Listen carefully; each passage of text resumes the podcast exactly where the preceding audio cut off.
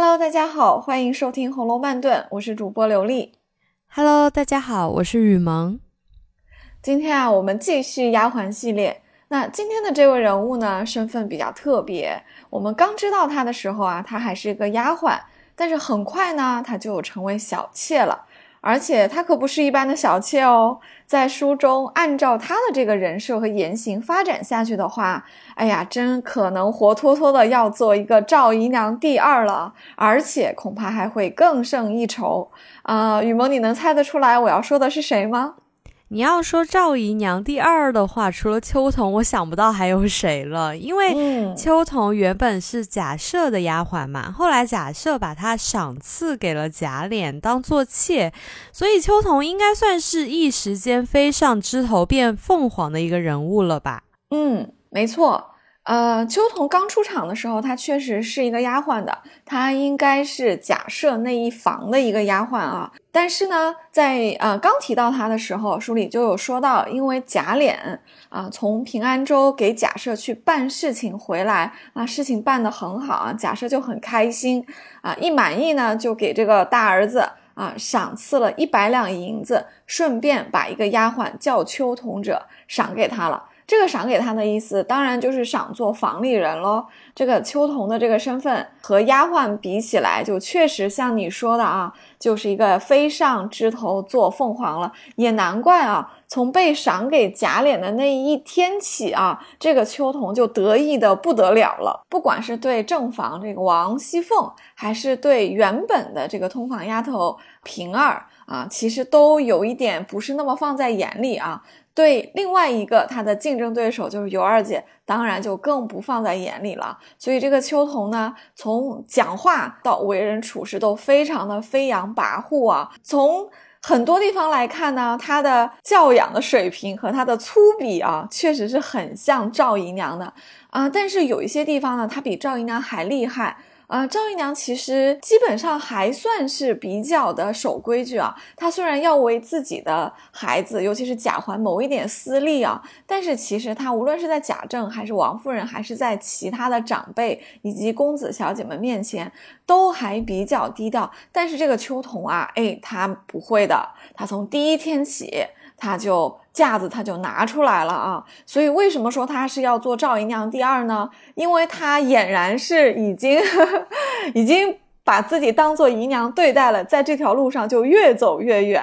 嗯，哎，我们不是聊丫鬟系列吗？为什么要把秋桐放在这里呢？如果说秋桐做了姨娘的话，啊，这个是和赵姨娘也是有一点关系的。我们这里要呃扯到一点。啊，贾府的一个规矩啊，其实像贾府这样的贵族家庭呢，啊，有人会说他们是叫一夫多妻制啊，其实准确的说呢，啊，像这样的贵族世家应该叫一夫一妻多妾制啊，什么意思呢？就是其实还是一夫一妻的，比如说。贾政的太太当然就是王夫人，没有人可以撼动她；贾琏的太太也是王熙凤，也没有人可以撼动她。那这就叫一夫一妻多妾是什么意思呢？你可以纳小妾啊，不管是为了生儿子，还是说。啊，就是因为大家族的这个男主人纯粹的这个贪图享乐哈，或者说长辈一高兴，丫鬟里面看得顺眼的赏一个两个给他，这个都有可能，这个就会成为多妾制。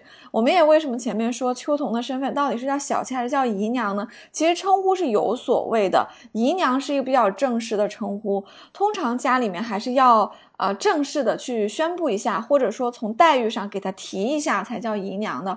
不然的话，就会有可能像平儿这样，她嫁过来是个陪房丫头，然后贾琏收了她呢，就叫通房丫头。她和男主人有事实上的夫妻关系，但是可能上上下下，不管是没有给她公开说也好，还是她自己比较谦虚也好，啊，没有人管平儿叫姨娘，还是管她叫姑娘哈。但是。这种情况也会随着一件事情而改变的，就是他们生孩子。你看赵姨娘，因为生了探春，又生了贾环，贾环还是个少爷，对不对？所以她的身份就不一样，她一定会被封为姨娘的，不然就不太像话嘛。另外还有一个周姨娘，我们把秋桐放在丫鬟系列聊，也是因为他们的出身是大概是一样的啊，而且很可能他们都是家生子。家生子的意思就是。啊，你的父母也是家里的奴隶，世世代代都在这里。对你也是个丫鬟，确实对这些丫鬟来说呢，他们最好的前途就是因为啊美色也好，温柔也好，哈才能也好，被主人看上啊，给主人做妾啊，这个将来就不在丫鬟里面了，因为你丫鬟长到大到十几二十岁，很可能要被赏给家里的小厮。做老婆了就发配了，那嫁给小厮哪有嫁给主人好啊？哪怕是当个妾，对不对？这个也是生活，也是比普通人好得多的。呃，何况我们书中是可以读到的，连赵姨娘这样的小妾，她也是有丫鬟的哦，她也是有两个丫鬟的。比如说，不就有这么个小吉祥吗？是不是？当然，这就是一条比较光明的路了。可是，能不能被赏给主人做？小妾啊，或者是做这个姨娘啊，也是要看运气的。当然，你的天分很很有关系啊。比如说，要长得好看，比较温柔可人啊，讨人喜欢，或者就是投了某一个主子的眼了啊。另外，很可能就是针线好。比如说，你看晴雯就是模样和针线好，贾母是把她当做一个未来的姨娘去培养的啊，先让她到怡红院实习一下这个样子啊。但是呢，主人通常不能自己要。因为你作为一个少主人自己要呢，显得没有大家公子的这个啊体统啊，就会显得自己心都都在这些事情上。最好是由你的长辈看你哪天比较乖、比较可爱，或者做了一个什么事情，或者是怎么样的啊，主人心呃你的长辈心情好啊，把一个丫鬟挑中了给你，这个是比较好的，因为这个名正言顺。而且这个对于这个小妾也好，对于这个少主人也好，对这个男主人也好啊，这件事情呢，哎，就比较正式。所以秋桐就是仗着自己是这么一个场合来到了贾琏的房里的，所以他觉得贾琏也会善待他，然后凤姐呢也要高看他一眼，哎，他他也挺把自己的这个身份拿大的。其实我觉得，对于大家族来说，像这种规矩啊，就是把丫鬟赏给这种爷们儿，或者是赏给这种少爷，其实还是蛮有好处的。比如说，如果说像一些很好色的呃少爷或者是老爷，他出去乱搞。然后胡来，然后一不小心，然后这儿有一个私生子，那儿有个私生子，是的。然后天天就，呃，一个大家族就规矩不成规矩了，天天就有人找上门来，那叫什么话呀？所以其实于他们而言还是有好处的吧？就比如说。假脸就有啊，但是后来被凤姐这个 醋坛子打发了。那宝玉呢，其实一直都暗戳戳的有袭人啊，我们都知道。嗯，赵姨娘呢，曾经想过要讨彩霞，贾政当时也没有反对这件事啊，但是他当时只是觉得两个人还小，过几年再给。而且贾政当时不是也说了嘛，说他哎，我心中早就有人选了，而且。另外，在娶亲之后，长辈也可以把丫鬟赏给晚晚辈当小妾，就像秋桐这种例子。在评论秋桐的这个自知之明之前呢，我们也可以来先回应一下你刚刚讲的这个贾府的这个规矩啊。其实这个规矩是挺常见的。啊，不光是贾琏在婚前啊有几个房里人啊，宝玉其实暗搓搓的也有些人了，对吧？你看，其实家里都是有一些人是心知肚明的，包括赵姨娘想讨彩霞给贾环的时候，贾政没有反对这件事情本身，他只是觉得这两个孩子还小，放了人影响他们读书，因为他们将来要考科举，对不对？他说我已经相中两个人了，一个给宝玉，一个给环儿，说明贾政他也是接受这件事情的，这个也让我们反推啊。当年赵姨娘是怎么给贾政的？但以赵姨娘的年纪和王夫人相差比较大来说呢，呃，恐怕不是婚前给她了，可能是婚后给的。而且从贾母比较讨厌赵姨娘这个情况来看呢，啊，贾政。呃，娶到赵姨娘多很可能，要是有的话，也应该是他父亲赏的，不像是他母亲赏的，或者是他自己喜欢，然后想了个办法怎么样的啊？这是赵姨娘这个来历啊。其实还有的，比如说贾珠，就是李纨的丈夫贾珠，其实生前也有，对不对？李纨在和平儿感慨自己身边没有一个得力助手，她很嫉妒、很羡慕王熙凤身边有平儿的时候，她也说：“她说你朱大爷生前身边。”何曾也没有几个人，但是他们几个有点龇牙，又那样，就是左不对付右不对付，所以他趁年轻就打发了你搁家里闹的我，然后你们放出去，你们也有青春，要不就找人家了吧，就就是大家就成人成己了啊。所以这个确实是一个规矩啊啊，就是在婚前，在这些少爷们情窦初开的时候，放一个家里的知根知底的丫头，哎，这样这些丫头呢也不敢乱来，而且他们将来因为可能可以做姨娘，可能可以生一个小少爷、小姐出来，所以他们也会对自己比较。洁身自好一点啊，那少爷当然不去外面乱搞呢，这对他们也是有好处的。就像你说的啊，一个有私生子啊，家产的这个危险；另一方面，可能健康上面也是个顾虑啊，因为那个年代可能猪般的这个卫生条件还不如现在好啊，也有去这个风月场所带了一身病回来的，所以这个大家族都是很讲究的。还有大家族的这个名誉，大家族的名誉也很重要。然后，如果说有些出格的事情被人知道的话，就是很影响你的仕途啊。其实我还在查资料的时候看到一个观点，我觉得很有趣啊，大家也可以听一听。就是这些贵族家庭虽然会在少爷呃成亲之前放几个人啊，但是呢，他们会有一定的暗中的一个规矩，就是少爷和这些的丫鬟们是不可以生孩子的。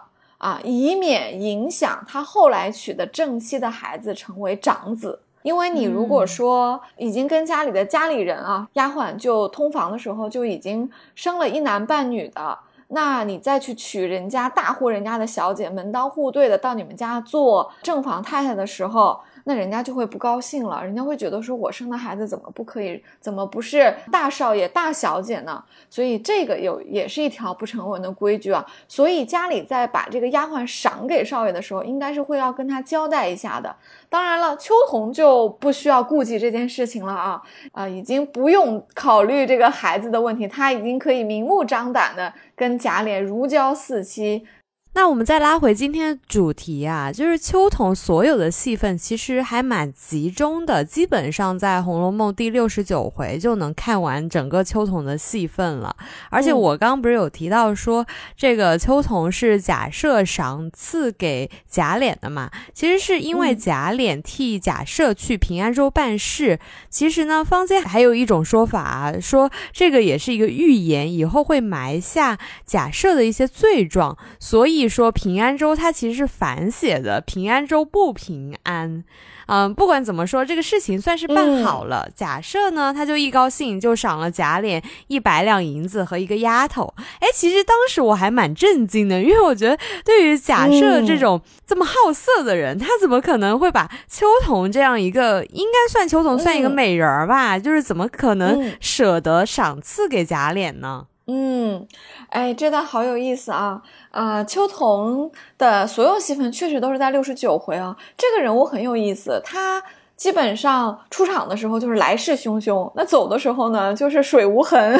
我也不，我们也不知道他下场怎么样了。所以他是一个很重要的配角。像你说，他可能长得还有几分姿色啊，因为书里提到的说，呃，当假设把。秋桐赏给贾琏的时候，贾琏是很高兴的，因为他提到说，假设身边是丫鬟姬姬妾众多，他又贪多嚼不烂，所以很多丫鬟就不安分。为什么不安分啊？因为老爷管不了他们那么多啊，他前途有限啊，对不对？又生不了个一男半女的，对不对？那万一假假设哪天走了，他们的身份又还没有确定，将来不是又要被打发了吗？对吧？所以都在给自己谋出路。那少爷。贾琏当然是个更好的出路了，对不对？那贾琏本来也比较好色嘛，所以和这个秋桐啊，估计还长得挺好看的，就眉来眼去的啊，只是不能。到手，所以这书里写的也很克制啊。你看这两人都有点意思啊。当然，当假设把秋桐赏给贾琏的时候，他就很该很开心啊。这就是干柴烈火，如胶似漆。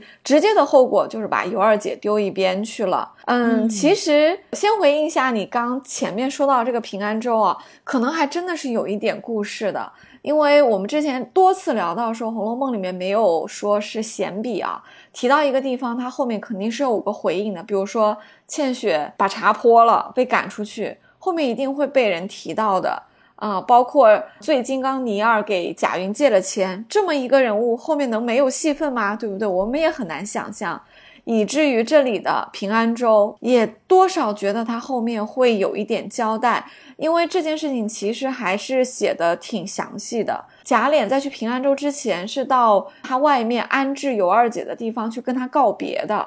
啊，他还专门提到说啊，要出一个远门，可能要十五天半个月才回来啊，要跟家里交代一下。二姐还说你放心去吧，家里有我。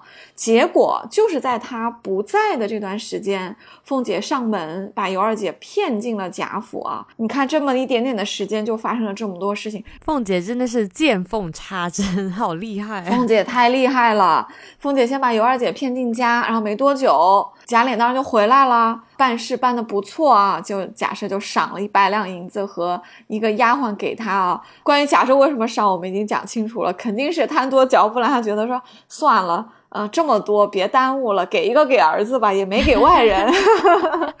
贾赦这个人吧，呃，有千百个缺点，但是呢，嗯，我觉得贾赦不是特别小气的，邢夫人比他小气。啊，你看一百两银子其实挺多钱的啊，假设就这么赏赐了。还有就是关于假设的姬妾多呢，在第三回黛玉进贾府的时候，好像就有提到过啊，说这个贾赦这边邢夫人带着外甥女黛玉去那边去见大舅舅嘛，啊，结果大舅舅不在，但是在上房里面，假设的姬妾们是要等待的，因为毕竟黛玉是个贵客，姬妾们作为家里的小妾是要。到邢夫人的房里提前等着的，这个是礼仪，是不能错的。但是你看，从这么多众多姬妾就可见啊，就不少啊，对不对？结果那天大舅没见到，大舅的老婆 见到一屋子啊啊！这个我们拿回来啊，那这个假设也就赏给了贾琏啊。平安州的事情呢，就因为后文没写啊，我们就确实这个地方就不能推断了啊。但是根据。呃，书里面的多处的衬语来说呢，我们有理由推断，这个平安州的又说了又没说的这个要办的这个机密的要事啊，啊，应该是比较重要的，尤其是它和假设有关。我们也知道，贾府如果抄家的话。很可能是宁国府和荣国府里的贾赦这两边啊出了事情，因为我们知道贾政这边没什么大事，无非出格的就是宝玉嘛。宝玉能出什么格？就是跟姑娘们在一起。最大的罪过就是金钏儿还有奇观的事情，都是一些家里的事儿，都不是什么外面的。对奇观的事情，但算是涉外了啊。但是宝玉，呃，但是贾政把他一顿痛打，无非就是打给忠顺王爷看的嘛，意思就是说。啊，儿子做了这样的事情，我把他一顿痛打，我还是立规矩的。您老看好了，这事儿就过去了。而且最后奇观很可能是被忠顺王爷的手下人又捉回去了。那当然，这事儿可能忠顺王府也不太好再闹大了。所以我们有理由推断哦，出事儿的很可能是宁国府和贾赦这边。因为其实书里是有很多谶语的啦，包括判词，包括点戏的时候。呃，点的这些戏的脂砚斋给的这个评语啊，都是这两边的，所以这次平安州办了什么事呢？不好讲，对不对？我们这个伏笔就埋下吧。哎，我们前情讲了这么多哈，就我们的细节挖的比较深，终于我们要讲到这个秋桐这个人了。那如果说《红楼梦》里面谁的性格比较讨厌的话，我觉得秋桐应该是能排上名的。而且他有一点和赵姨娘很类似哦，他喜欢到处挑拨是非。就比如说在尤二姐嫁进来之后，他就在长辈面前说尤二姐的坏话呀，然后说这说那呀。而且正是因为他的自高自大，才让凤姐利用他搞了一出这个借刀杀人啊。我觉得当时秋桐被赏过。来的时候真的是对于凤姐来说天时地利人和吧，所以秋桐就这么顺理成章的被凤姐当枪使了，拿去秋夫呃拿去欺负尤二姐啊，让本来就心灰意冷的尤二姐在失去了这个腹中的胎儿之后，就再也不想活着了，所以尤二姐最终就被逼上了绝路。其实我觉得啊，秋桐她也没有想过凤姐。嫉妒心那么重的一个人，利用他除掉了尤二姐之后，肯定也会设计去除掉他。都不知道应该说邱总是傻还是蠢还是怎么样。嗯，啊，像你说的，我觉得他呀，就是又傻又蠢又坏，粗人没文化，心眼儿不好，而且行为像泼妇。啊，很抱歉啊，我这是把很多的话都用到秋桐身上了啊，但他确实是这个样子的。嗯，我觉得秋桐的自知之明实在是太浅了，他没有想过，他虽然是假设赏给贾琏的，有那么点面子，对不对？但是他怎么说也就是个家里人，是个丫鬟。凤姐可是个大房啊，凤姐如果是如果是想除掉他，其实是轻而易举的啊。所以秋桐当然是不能得罪凤姐的。那他就能轻易得罪尤二姐吗？他这点上，我觉得他也是有一点点算计的不够周密啊。因为尤二姐相当于是贾琏在外面偷取的二房，二房的意义和小妾是不一样的。这个要回到一个封建的宗法制来。啊，理解啊，啊，当然我们不知道为什么贾琏敢于娶二房，但是我知道在啊晚清也好啊，或者是靠近民国这段时间也好，其实中国一直是可以娶二房，就是有一些人，比如说，如果你是啊过继给了一个没有儿子的家里的叔叔伯伯。那你既是你父亲的儿子，也是你叔叔伯伯的儿子，你相当于要继承两房的香火，你可以娶二房，这个叫肩挑。贾琏符不符这个定义呢？我不知道他为什么这么敢去承诺尤二姐说这叫二房呢？因为凤姐还在，凤姐什么时候死也不知道，但是这个我们就不清楚了啊。反正贾琏许诺尤二姐和尤老娘的，以及贾珍的，就是尤二姐是个二房，那二房的身份其实是高过小妾的。尤二姐姐她也信了嘛，所以，呃，家里对尤二姐的态度其实也是有一点点高于这个小妾，像是一个明媒正娶的这个二房的，那她当然也是高于秋桐的。秋桐竟然敢对这个二姐就是啊煽风点火啊，背后说他坏话啊，在家里给他使点眼色啊，就是欺负他呀。哎，这个我觉得秋桐很不智慧。其实按位次来说，她在贾琏的房中只能排第四。那凤姐第一，对不对？二姐第二，那平儿还是第三呢？其实我觉得秋桐啊，应该算是错看了凤姐吧，因为秋呃，因为他会以为凤姐可能一开始是站在他这边的，再加上秋桐这个人的性格，他可能呃在假设那边的时候，假设又比较宠他，然后说不定他们还有一腿，所以秋桐他就在那边就作威作福啊，然后形成了这样的性格之后，到了贾府这边来也作威作福了。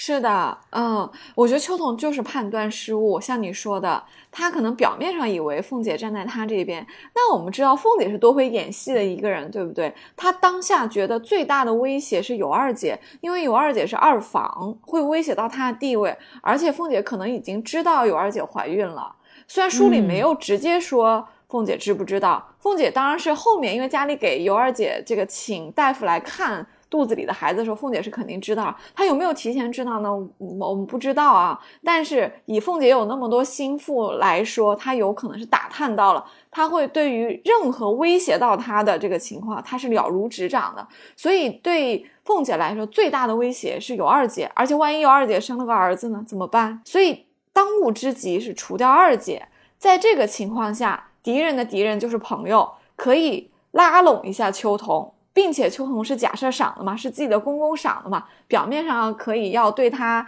客气一点啊。那刚好秋桐这个人呢，呃，一点就着，也没什么心眼儿哈，就被凤姐拉到这边当枪使了。那凤姐的想法本来就是利用你秋桐，先把二姐除掉。你凤你秋桐其实无非就是横两下，其实没什么本事的，除掉你还不容易。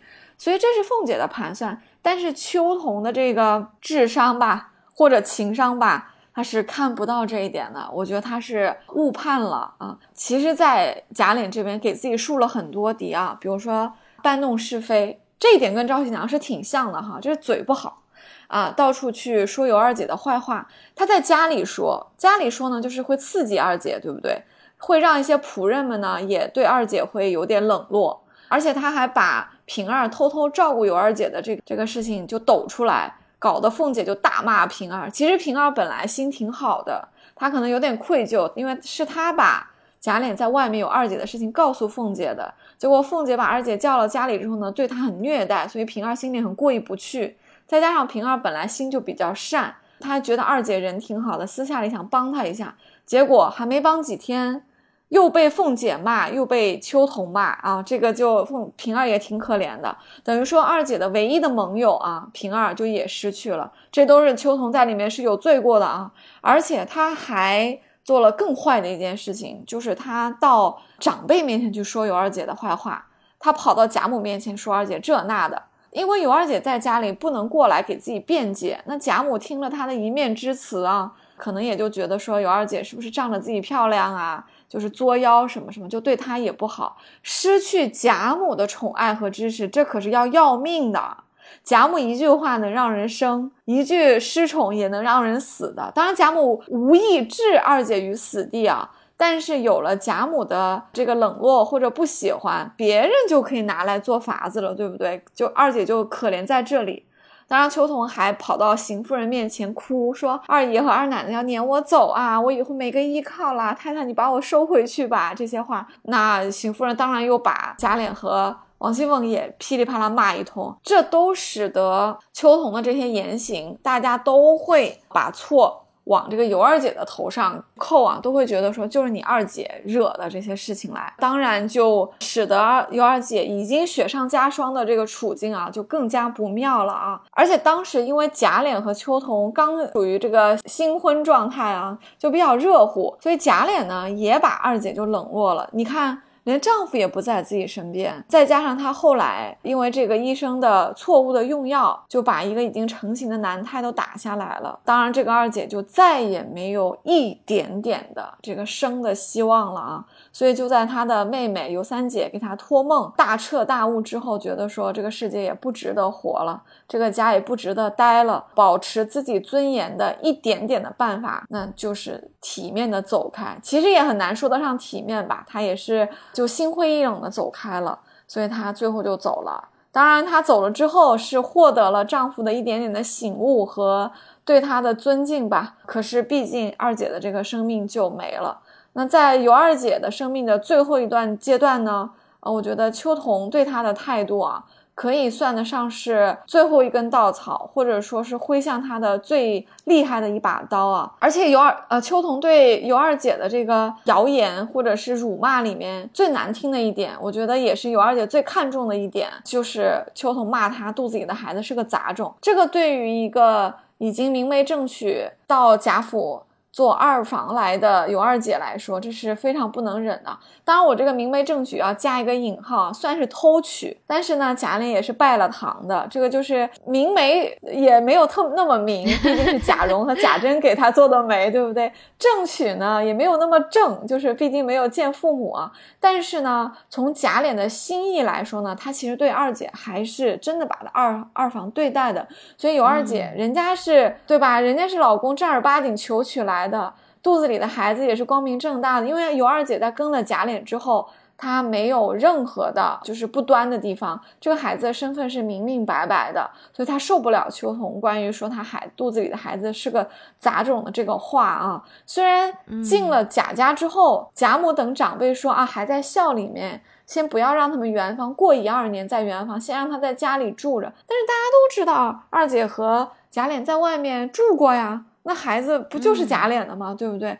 所以这个对呃尤二姐的辱骂，我觉得是让她很难忍的，她也很难跟自己辩白，因为她不能明确的说二爷在外面已经娶了我很久了，因为凤姐在贾母面前说的就是甄大嫂子的妹子不错啊，就说了过来，她的意思还说的是把以前偷取的事情就抹掉了，就没提。因为提了假脸，当下就有罪过了。呃，凤姐只能在长辈们面前说：“啊，大家相中了这个尤二姐，让她进来先住着。”在外人面前是不能说他们两个人已经在一起生活了很长一段时间的。所以尤二姐不能给自己辩白。那秋桐对她的辱骂，真的是让二姐听在耳朵里又不能说，这是非常大的一个打击。嗯，那么说到这个有二姐流产的这件事情啊，其实我一直都觉得凤姐在其中有一点点搞鬼的意思啊，因为贾府不是一直都用王太医吗？为什么这个时候会跑出一个胡君荣来？而且这个姓一听。胡感觉就是来胡搞乱来的意思。哎，凤姐有没有搞鬼这件事情啊？其实是挺多讨论的啊。确实，贾府一直用的是王太医。你看，给黛玉看病啊，还有给贾母看病啊，都是王太医。而且偶尔用一个别的太医，好像都不如王太医。所以可见王太医应该是比较好的。他不是有个家书组啊，是脉系特别好啊。这个贾母是夸过他的啊。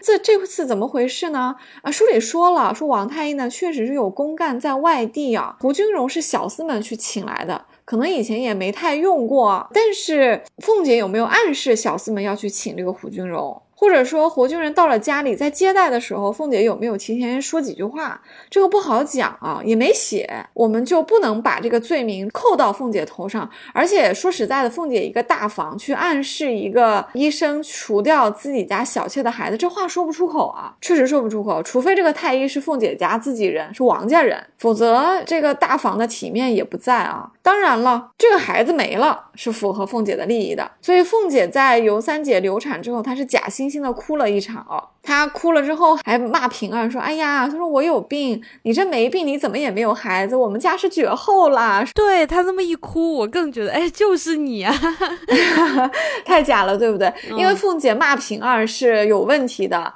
就是你看着平儿不跟她跟贾琏在一起，平儿怎么能有孩子啊？平儿身体健康，人家没孩子不是自己的毛病呀，对不对？这个明明这个凤凤姐啊就是乱说的啊，但是既然没有明显，我们也就不。不能说。这个是凤姐搞的鬼啊，就姑且理解为是二姐的悲剧有其宿命论的色彩吧。因为有这个孩子在啊，我觉得二姐就是咬牙都会活下去的。因为为母则刚啊，她会为了她的孩子活下去。而且有了孩子，可能上上下下多多少少对二姐要另外的对待，而且贾琏可能也对孩子另外的对待。何况我们也知道这个孩子是个男孩，对不对？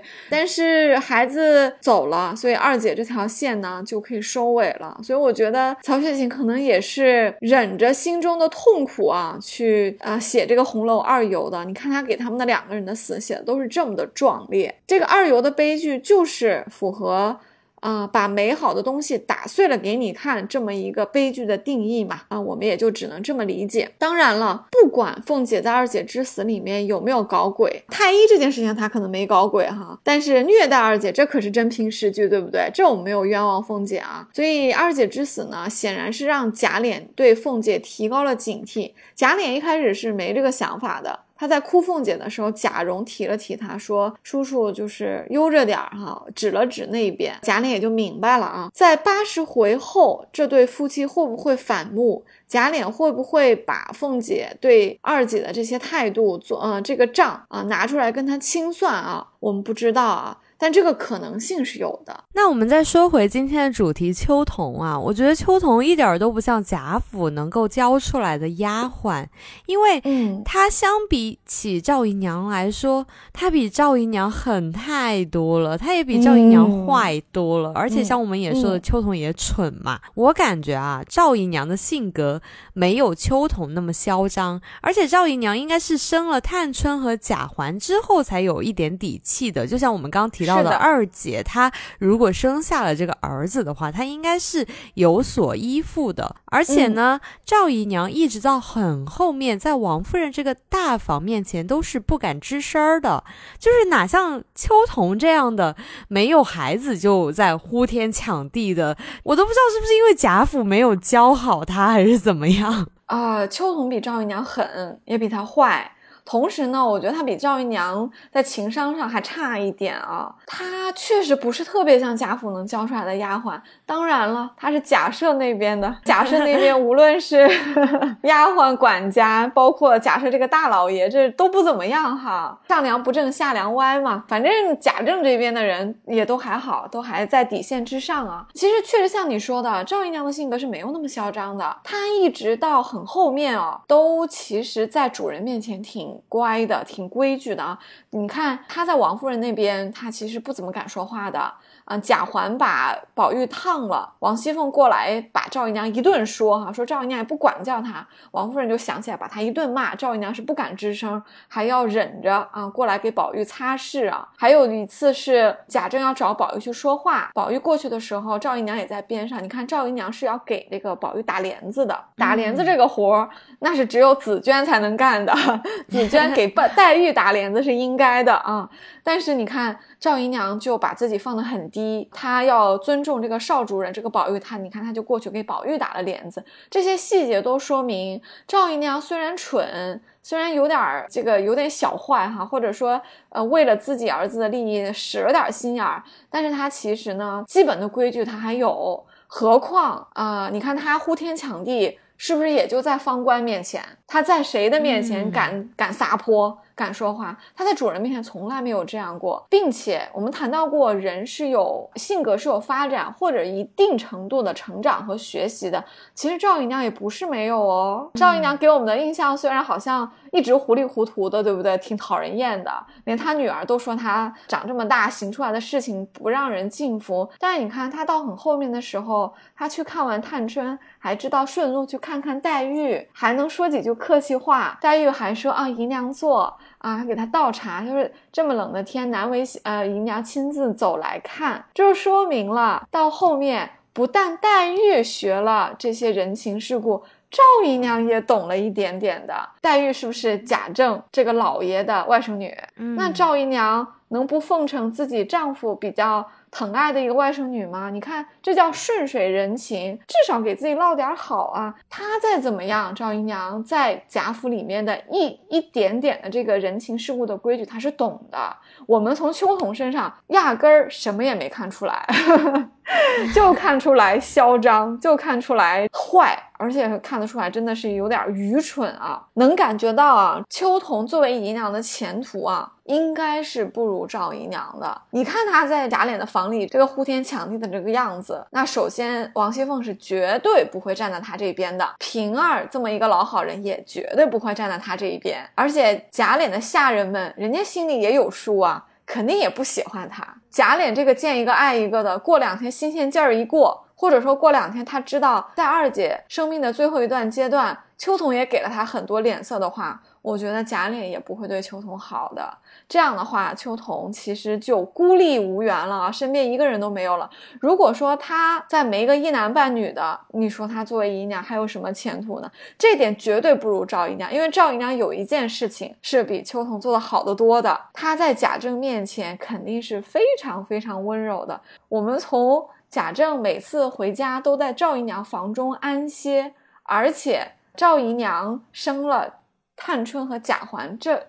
一些细节来看，赵姨娘一定是在贾政面前非常的温柔的，她很可能是给了贾政、王夫人这么一个端庄的大家闺秀给不了的这种温存和做小伏低，这可能就让贾政很受用嘛，对不对？那他他就要在这么一个小妾面前找点做男人的感觉嘛，那赵姨娘给了吗？而且赵姨娘肯定长得很好看，所以你看，人家赵姨娘比秋桐聪明啊！先守住老公对自己的宠爱，再生个一男半女，好了，稳住了，以后再闹点事情，别人都会顾及这个啊老爷和少爷的这个，还有探春的这个面子，对他网开一面的嘛。这个秋桐这个做派，凤姐还不赶紧收拾他？哎呀，我觉得秋桐简直就是一个工具人啊！于情于理，凤姐都不用除掉他，他就会自动。没有吧？这么多人讨厌他，是的，就是很像工具人，因为他在六十九回以外再也没有提到过了啊。似乎就是作者写他就是为了来推动二姐自尽这个剧情的一剂毒药啊，就是要让这个悲剧再悲壮一点点啊，所以就把这个秋桐写了过来啊。情节完成了，他也就没有作用了，连下文都懒得交代啊。我觉得像你说的，也不用怎么交代，因为我觉得他前途不会好。嗯。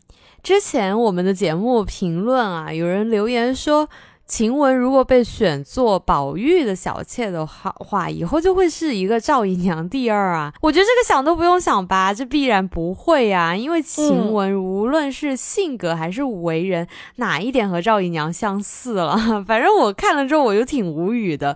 就像今天我们的主题一样，成为赵姨娘第二的只能是秋桐。哎，是的，把晴雯说成将来会成为赵姨娘，这也真的把晴雯太看扁了。从无论是作者还还是我们的大部分喜爱请问的读者啊。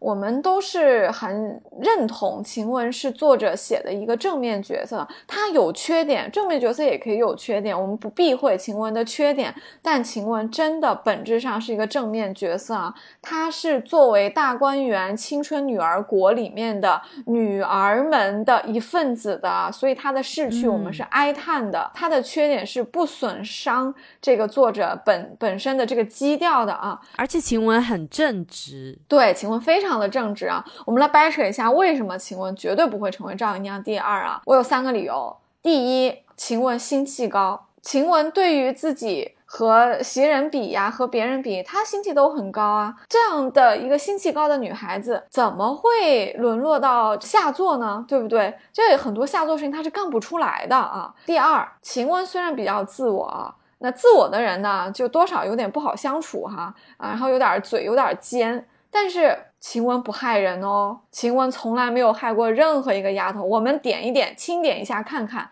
怡红院里的丫头们，晴雯害过谁？最多埋汰过小红一句话吧，但是也不就是在私下里丫鬟中间埋汰过一句话吗？她也没有在外人面前说过谁的坏话，对吧？晴雯是不会成为赵姨娘，因为赵姨娘。是会为了自己的利益去害宝玉和凤姐的，他请了马道婆做骨，对不对？秋桐害尤二姐就更凶残了。这些事情我觉得放在晴雯身上是干不出来的啊。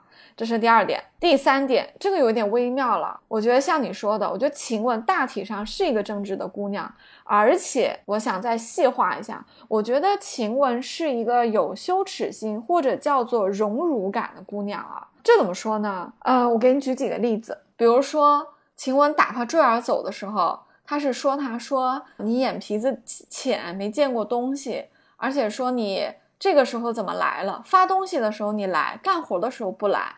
所以你看，晴雯她还是有一定她的标准，意思就是说，你要是能干活，发东西的来也就罢了，你又偷懒，干活不干，发工资发好处的时候你来，这个就不行。所以这个她的正义感在这个地方啊。”还有一个小例子啊，觉得可以用来形容晴雯心里面的她的这个荣辱感啊，或者是这种羞耻心啊。有一次是宝玉看到凉榻上睡着一个人，他就去推，他以为是袭人嘛，结果一推了之后发现是晴雯，宝玉就说你怎么睡在这里？啊，晴雯还说了一句说。哎呀，我原不配啊！他也知道他其实是个丫鬟，其实不能睡在那个地方。但是那凉榻应该是给宝玉睡的。但是呢，宝玉说：“你你你知道不配，你怎么又睡在这儿呢？”晴雯就啊讪笑着来了一句：“她说你不在使得，你来了就使不得了啊！”这说明，哎，晴雯是懂贾府的规矩的，意思就是说这个凉榻是给主人睡的，但是主人不在家，而且宝玉不拘小节嘛。宝玉对他们比较好。如果宝玉不在家，凉榻空着，躺一会儿呢，问题不大，因为也没有外人看见啊，所以没有丢了体统。但是宝玉来了啊，你就要起来了，要给宝玉睡，除非宝玉说我不睡，你睡吧，你才能睡，对不对？所以晴雯是知道这个规矩，他知道说哦，你不来使得，你来了就使不得了，所以他就笑着说了这么一句话，他就让出来了。我们拿。坠耳和凉榻这两个小细节来说明晴雯的这个父的性格里面的一些层次啊，能感觉得到，像晴雯这样一个还比较正直的人，有羞耻心的人，他但凡遇见一个肯推心置腹的和他沟通、和他交交流的一个人啊，他大道理都是说得通的啊。所以我其实一直有这样的一个观点啊，就是晴雯是作者按照悲剧来写的。她是黛玉之死和大观园离散的一个预演，但是按照晴雯的人设走下去呢，她不会是赵姨娘。嗯，我一直觉得很可惜的地方在于啊，我们都说晴为代父啊，但是晴雯和黛玉是有本质区别的。因为黛玉在规矩方面，其实她比晴雯守得更牢。黛玉不会给自己树敌，晴雯给自己树了一堆敌人，对不对？黛玉的嘴快只在宝玉身上，偶尔埋汰一句宝钗呀、湘云啊，她从来在外人或者是大人面前都是很规矩的。而且黛玉遇到了宝钗。宝钗跟他推心置腹说了一大堆话之后，黛玉的心结解开了，从此以后黛玉变得随和了很多。所以我觉得黛玉很幸运，她遇到了一个大姐姐，她性格里的那个锋芒就被磨掉了，她就变得比较圆融了。天真没有失去，哎，但是圆融很多，这样的人就就更可爱了嘛，对不对？但晴雯一直到她十几岁香消玉殒之前啊，晴雯是没有遇到一个大姐姐跟她推心置腹的。你看袭人从来不跟她讲大道理，因为袭人可能觉得说我也犯不着说你，或者说晴雯袭人觉得说我说了她也不听，对不对？他俩还有点竞争关系啊。其他能够。有这个情商去开导晴雯的人，比如说像平儿啊、鸳鸯啊这些人，哎，也都跟晴雯算不上是一个好闺蜜啊，人家也犯不着说。所以其实晴雯没有上过这样的情商课啊，她也没有前辈的指点。当然了，我们说人的命运是有自己的内因的这个部分的啊，不能都凡事都推到外因身上去啊。晴雯的为人呢，包括她也她的朋友也不是很多啊，就使得也没有人敢指点她。她平时骄纵一下呢，也就过去了。别人觉得说，反正你是怡红院的人，要说让宝玉说你，我们犯不着说你，所以他没有这样的前辈或者大姐姐说他。这个也是晴雯悲剧的一部分了。我觉得这两者也是互为因果的。嗯，那这么说来的话，我觉得秋桐也挺可悲的，因为他一直都被王熙凤当枪使嘛，然后愣头青一样的往前冲，他不知道自己的命运其实也和一张纸一样薄。比如说像王熙凤的敌意呀，或者是贾琏的冷落啊，或者是哪怕是长辈的一句话，就可以葬送他的幸福。他和尤二姐之间的战斗，表面上他是胜利了，啊但实际上却无形当中他得罪了很多人。加上他在尤二姐被逼死之后，一时间又有点飘飘然，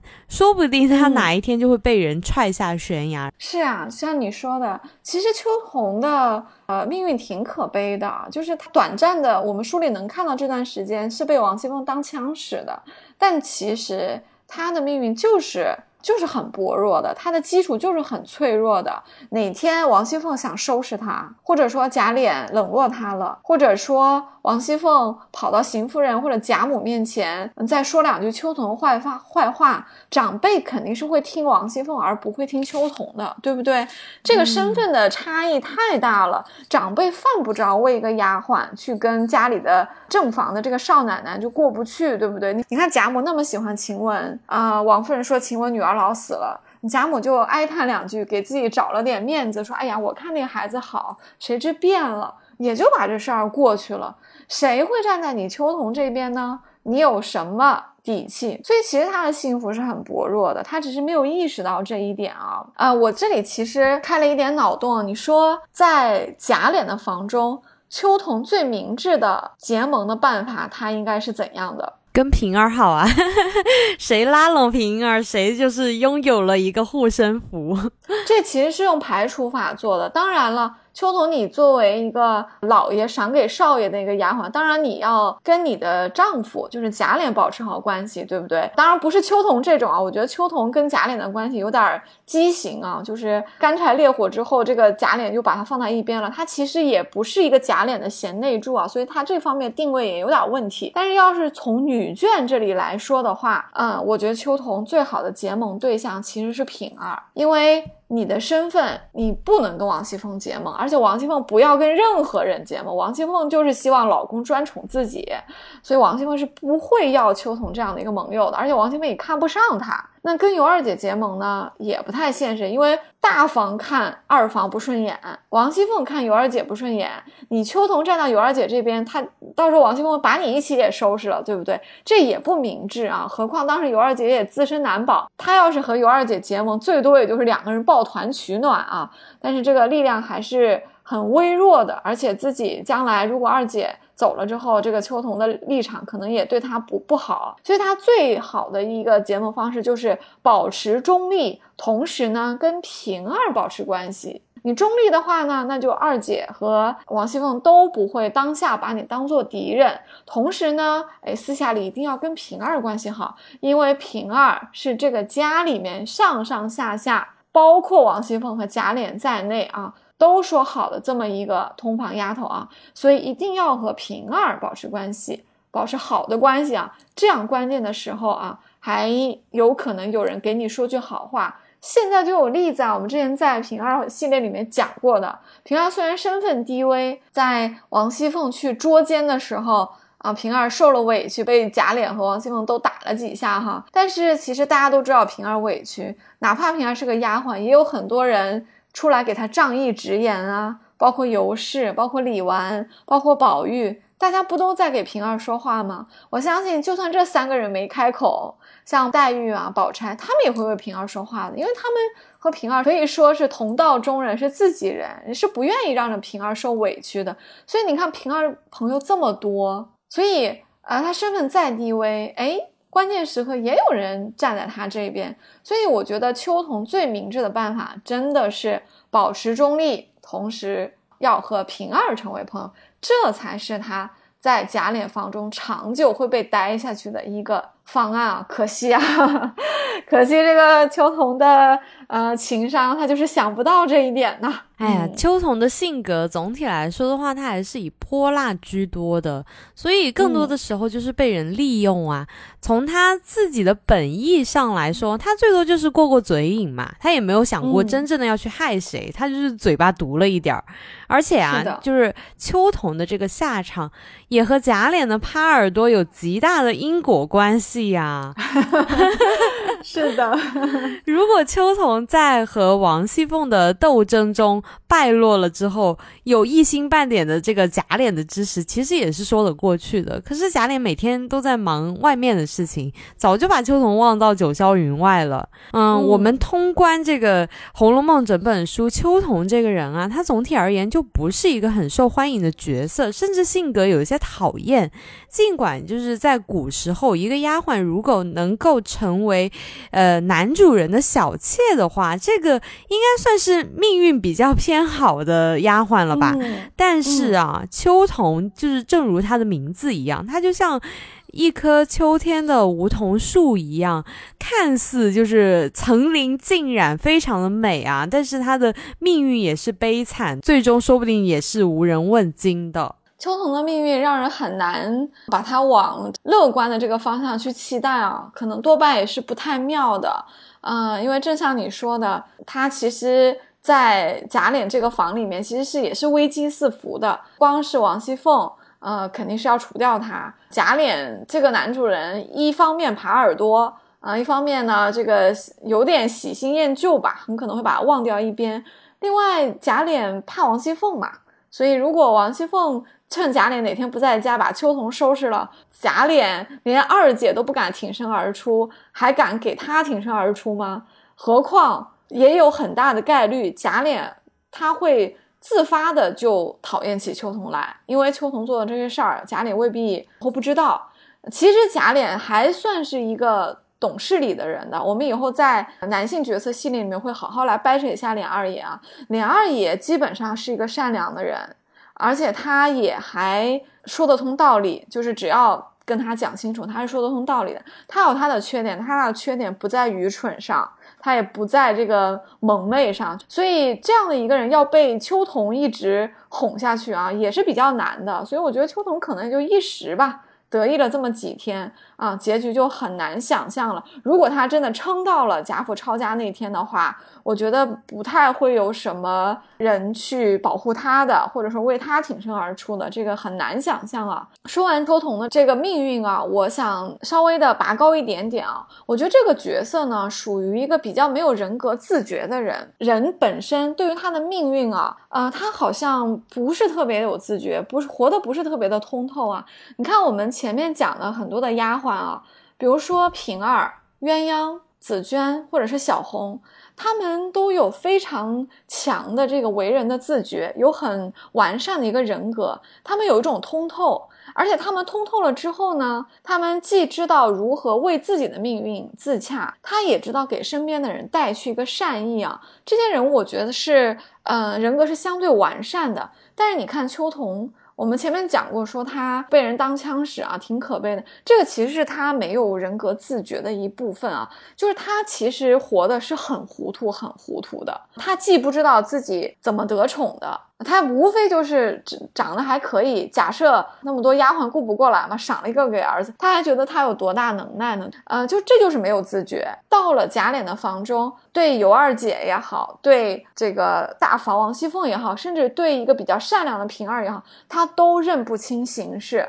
做不出正确的判断啊，行事非常的冲动糊涂，这也是一个没有自觉啊。所以，这样的一个没有自觉的人，他的结局很可能也就是糊里糊涂的结束了。我觉得秋桐是一个悲剧人物来的，虽然他前面是一个很飞扬跋扈的那么一个一个人啊，但我相信啊，作者刻画他的时候，心中可能也是带着一种悲悯的，带着一个往悲剧角色的去刻画的这个方向来去写他的。好的。那我们今天关于，嗯，下一个赵姨娘，也就是秋桐的这个话题就聊到这里吧。那我们下期再见，拜拜。我是刘丽，我是雨萌，拜拜。